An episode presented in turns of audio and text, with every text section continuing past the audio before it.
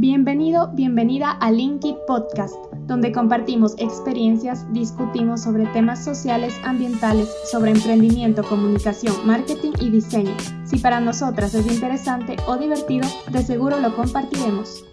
Este video contiene spoilers, entonces si quieren ver la serie, primero mírenla y luego vean este video. Hola a todos, hola a todas, bienvenidos y bienvenidas a un nuevo podcast. Y el tema de hoy es WandaVision. A ver, Micho, primero quiero saber tu opinión de esta serie, porque, bueno, a mí me encanta, pero me, gustaría saber qué opinas tú. A ver, mi opinión de la serie es que me gustó.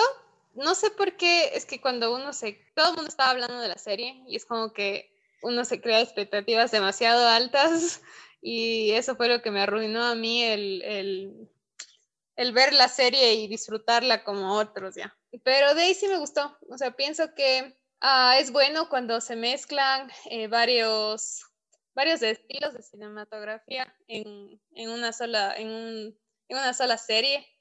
Creo que enriquece al, al final, al producto final.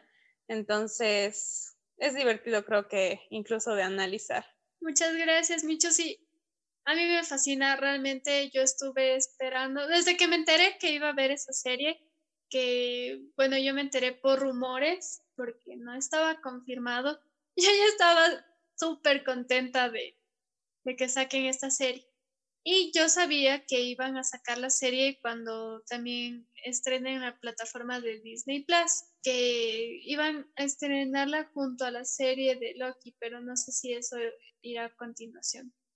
La cosa es que yo esperaba esa serie con, con, todo mi corazón y de hecho había bastantes, bueno, y veía también bastantes videos acerca de cómo podía ser la historia, las típicas teorías de que podía haber en la serie, como todos y todas sabrán, está basada en un cómic, entonces habían varias teorías de cómo podía desenvolverse esta serie. Y realmente lo que a mí me fascinó fue la campaña de expectativa. Fue como que ya confirmaron cuál era la serie y luego empezaron a lanzar los, los artes publicitarios. Solo me quedé fascinada. Fascinada, fascinada desde el inicio. Yo te soy sincera, yo amé toda la gráfica de, de esta serie desde el inicio, porque ya desde la, bueno, desde los artes, desde las gráficas publicitarias, se notaba que iba a ser de distintas épocas o mostraba los televisores y tú decías, pero, pero de, de, ¿de qué se trata esto? Entonces yo realmente no entendía muy bien cómo se iba a desenvolver la serie porque yo ya conocía la historia, pero cuando empezaron a sacar estos, estos artes, me parece que, bueno, igual, mezclaba como todas todos estos años. Y realmente cuando yo empecé a ver la serie, me fascinó, me fascinó cómo hicieron este manejo de los tiempos, con eso la gráfica, la tipografía, todo, todo, todo lo que involucra esas épocas. Eh, el contraste igual de lo que vemos en el primer capítulo que estaría basado en las épocas de los 60, a lo que vemos según transcurre la historia, es increíble. Desde el aspecto de cómo se graba, porque el primer capítulo, como podemos ver, es a blanco y negro, y cuando van pasando de, de décadas, van cambiando igual los elementos.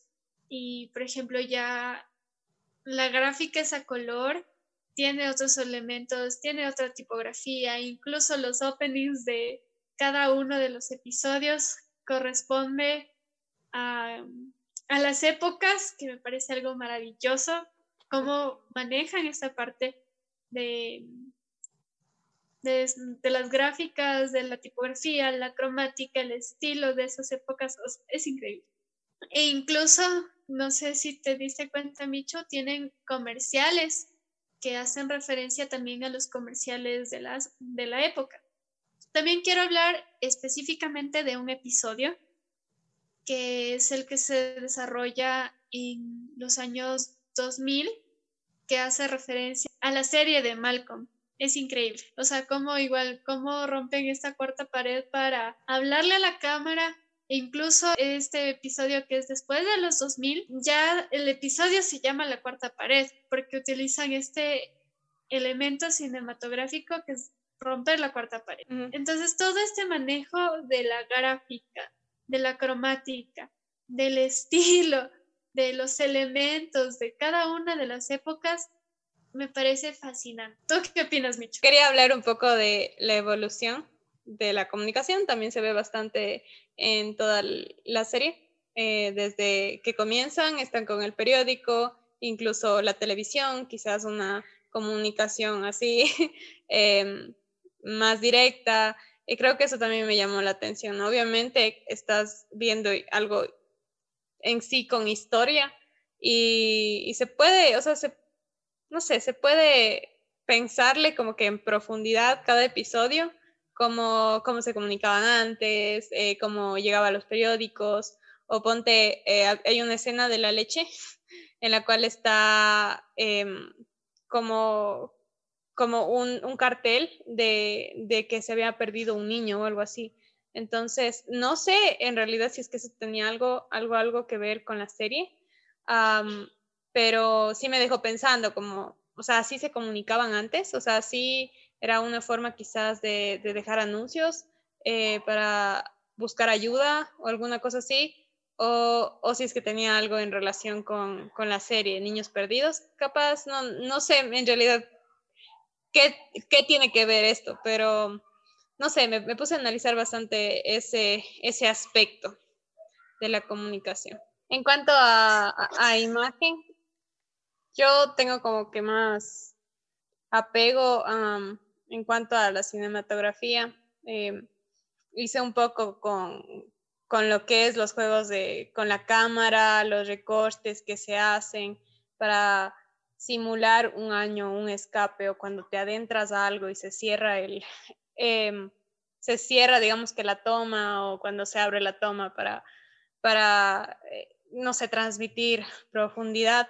Em, eso es lo que más, o sea, mí, yo disfruto, sinceramente, de, de este tipo de, de, juegos con cámaras, porque eh, muchas veces, o lo que he visto, es que varias personas o varias empresas eh, van directamente a lo que está ahorita en, en, moda o está ahorita en estilos para, para lanzar. Y no es que esté mal, sino que siento que, que a veces, o sea, si quieres generar algo, algún sentimiento, eh, por ejemplo, la nostalgia o algo así, puedes recurrir también a este tipo de, de herramientas que te da la misma Em, no sé, este mismo juego de cámaras, cinematografía, eh, recortes y todo eso para comunicar tu mensaje.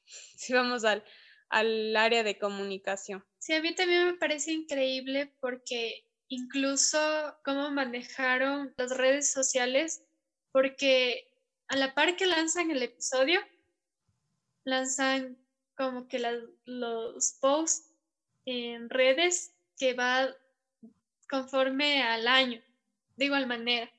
Entonces, incluso en el feed vamos viendo como que este avance de los años. También trabajan bastante con este elemento que es el glitch. Desde el inicio dan señales como que ese mundo es falso, ¿no? Porque cuando, la, cuando toda la gráfica estaba blanco y negro, ¿qué, ¿cuáles fueron los elementos que no encajaban? Por ejemplo, ese avión a color. Entonces es como que tú desde el inicio sabes que algo está mal ahí. Pero incluso tratan de manejar la serie como si fuera una sitcom, que es lo que quiere mostrar en este caso Wanda. Se utiliza bastante este elemento de glitch para denotar las cosas que no o que están fuera de lugar y que es básicamente lo que rodea la barrera y crea este campo de Hex.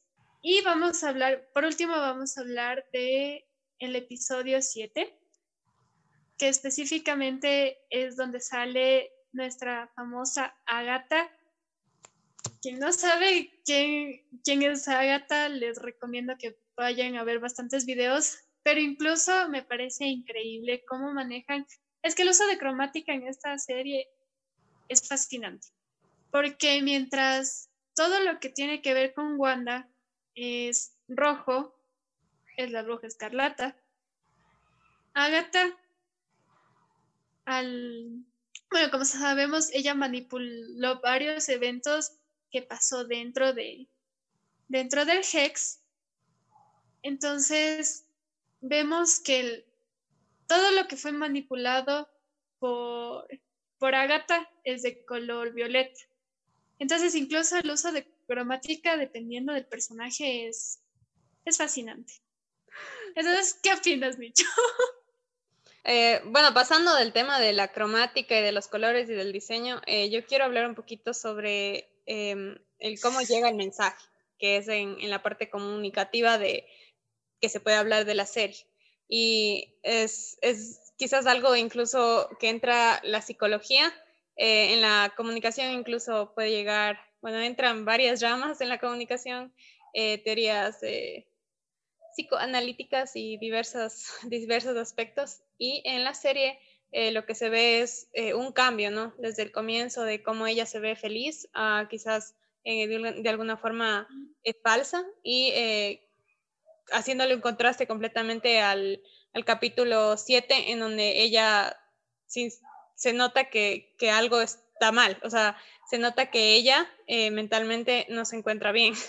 Em, y demuestran eso incluso gráficamente, o sea, como, no gráficamente, o sí, sí, sí, no, visualmente. Claro, de hecho, el primer episodio te muestran como si todo estuviera perfecto, realmente como si todo estuviera perfecto, es una comedia, pero como dije, hay este glitch que te demuestra o estas escenas de un avión a color que te muestra que algo no está bien.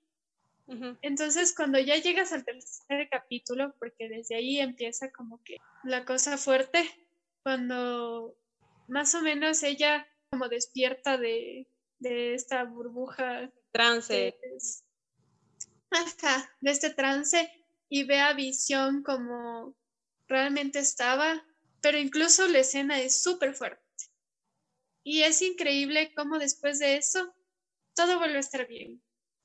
Y también cómo manejan esto en, el, en los episodios que pueden ver los agentes, por ejemplo. Porque todos los episodios en los que ella siente que algo está mal, se censuran. Y luego va a una escena en la que está todo bien. Porque incluso ella muestra lo que ella quiere que vean. Sí, creo que puede reflejar muy bien cuando alguien no, no no toma un tema como debería o no, no lo sé, o sea, como que no enfrentas las situaciones como deberías, porque eh, ponte en el capítulo 7, como digo, es súper chévere cómo manejan esto de, la leche, cómo cambia la leche, cómo cambia el, eh, las marcas o los chicos jugando, esa parte en la que están jugando con, con eh, videojuegos y termina en cartas y, y, el, la realidad tiempo está un poquito extraña es, algo así lo que pasa en su cabeza, ¿no? Y me parece que es una manera muy buena de expresar eso. Tiene bastantes elementos de semiótica. Por ejemplo, como tú dijiste, esto de la leche o esto de los controles o esto que se van cambiando las cosas, es como que ya denota el estado mental de Wanda. Y es increíble cómo se puede mostrar esto visualmente, no solo con los elementos que cambian, sino también con lo que dice uno de los gemelos, que dice que no le gusta estar, o sea, que no, que no se sentía bien porque había mucho ruido. Y claro, tenemos una señal de qué es lo que está pasando en el interior de Wanda.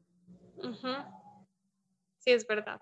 Ya, yo quiero terminar diciendo que admiro bastante el desarrollo de esta serie por cómo han manejado todos los elementos gráficos de una forma increíble. Incluso hay muchos mensajes que están escondidos que realmente hay que volver a repetirse algunos episodios para ver esos mensajes. Esos mensajes están escondidos de forma gráfica. Por ejemplo, mensajes, hay un mensaje que dice, sé lo que, sé lo que hiciste, Juan, que es un recorte. eh, como revista. Y hay mensajes que están así escondidos, escondidos a través de toda la serie. Entonces yo creo que sí es una serie que debemos poner bastante atención. Bueno, y no solo eso, sino también todo lo que vemos, porque todo lo que vemos tiene cosas que están escondidas, mensajes implícitos, que tenemos que estar bien atentos porque, porque bueno, pueden mejorar la historia o pueden, también tenemos que darnos cuenta porque muchas veces son para que lleguen a nuestro inconsciente y consumamos. Entonces, por eso es importante ser conscientes de, de todos estos mensajes. Creo que con eso voy a concluir el podcast de hoy. Espero que les haya gustado. Esperamos que vean la serie y que les guste la serie. Y nos vemos en un próximo episodio. Chao. Adiós. Gracias por escuchar el podcast de hoy. Si te ha gustado y quieres apoyarnos, suscríbete para enterarte cuando subamos un nuevo episodio. Encuéntranos en Instagram como arroba dani.baez y arroba michu.abad. Gracias por tu tiempo, comentarios y apoyo.